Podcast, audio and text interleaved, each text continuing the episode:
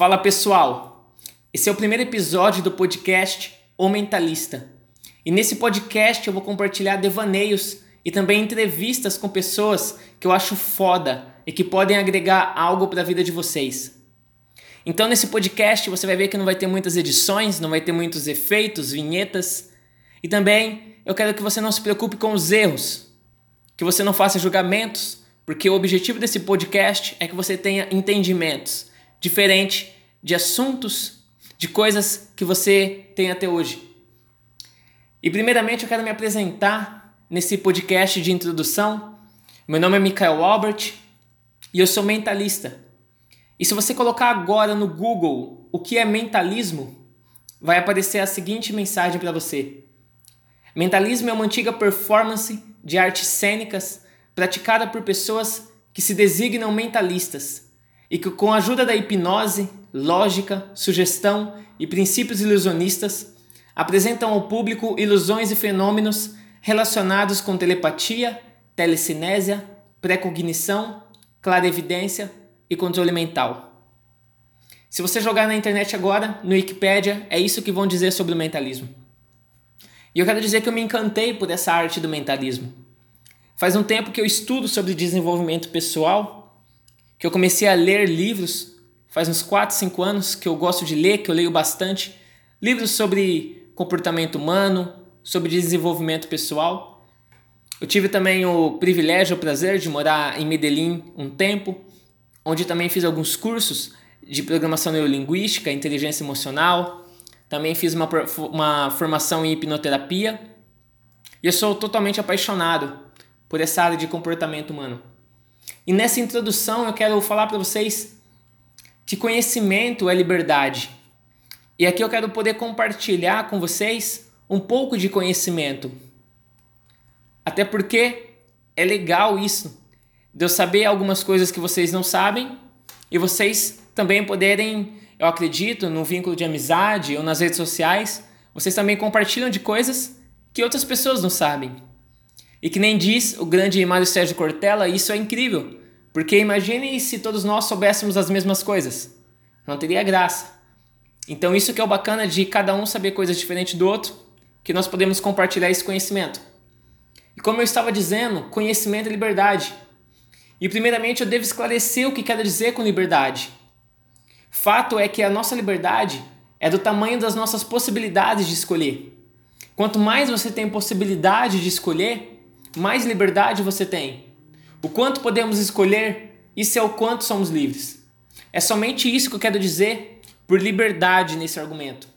Eu quero dizer que a nossa liberdade ela é do tamanho das nossas possibilidades de escolher. O conhecimento ele aumenta nossas possibilidades de escolher. Logo, o conhecimento aumenta a nossa liberdade.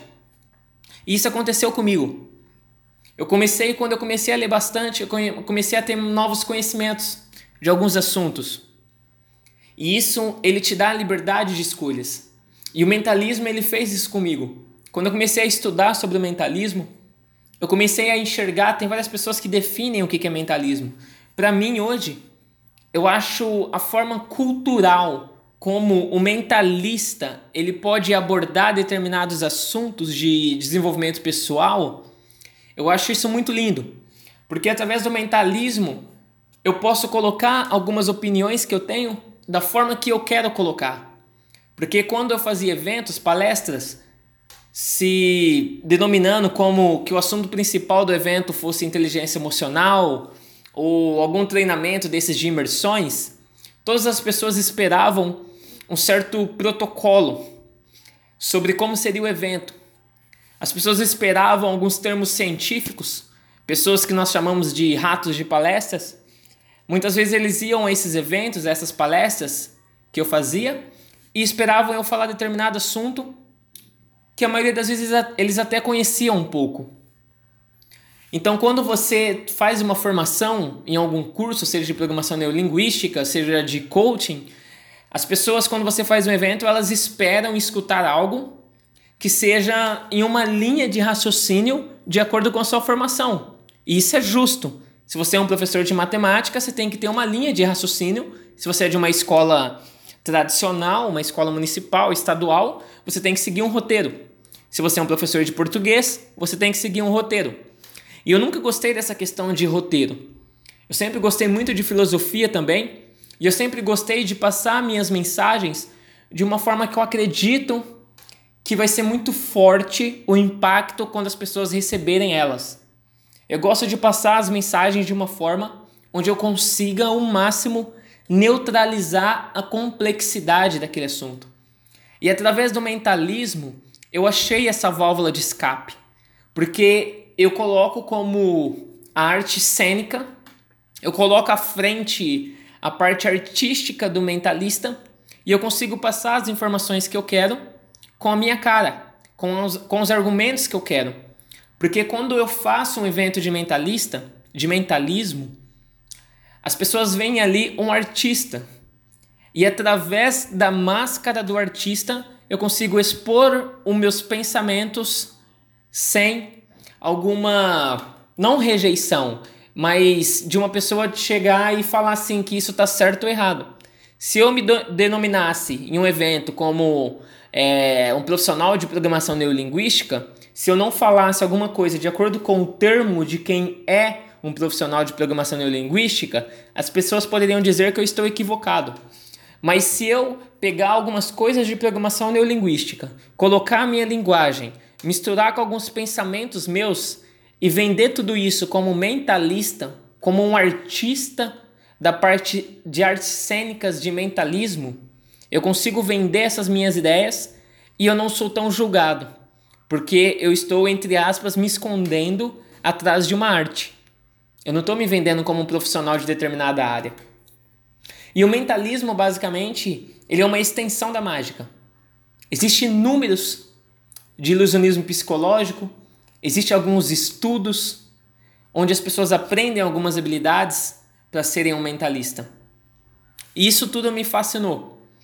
E hoje em dia eu faço eventos nessa parte de mentalismo e eu tenho como missão passar para as pessoas essas informações, mas de uma forma um pouco diferente. Eu tenho essa missão de passar para as pessoas as informações onde se tiver sentado uma pessoa que parou os estudos na quinta série e uma pessoa que fez doutorado, eu tenho a missão de passar a informação de uma forma de que todas elas entendam o que eu quero dizer. Hoje em dia eu me preocupo muito em influenciar as crenças das pessoas. Uma grande parte de mim deseja que as pessoas mantenham um ceticismo sobre o que eu faço e que elas apliquem isso a outras áreas da vida em que nossas crenças são tão manipuladas de uma maneira feia. Ultimamente nós vemos muitas pessoas que nos manipulam, seja em um relacionamento, seja em um relacionamento espiritual, num relacionamento conjugal, num relacionamento com uma amizade, num relacionamento de clientes. A, todos, a todo tempo nós vemos pessoas que elas aprendem algumas técnicas, seja de persuasão, algumas outras técnicas, de manipulação até, e que elas tentam nos influenciar, influenciar as nossas crenças, o que nós acreditamos. E nós vamos ficando cada vez mais distante do que nós realmente somos. E começamos a comprar aquilo que elas estão nos vendendo.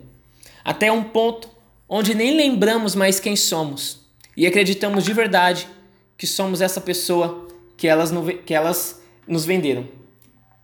Então, basicamente, o que vocês vão acompanhar nesse podcast são alguns devaneios de alguns temas, onde os temas às vezes eu que vou escolher ou às vezes as pessoas vão escolher através das minhas redes sociais, do meu Instagram, do meu Facebook, e também algumas entrevistas com pessoas que eu acredito que tem muito a agregar para vocês.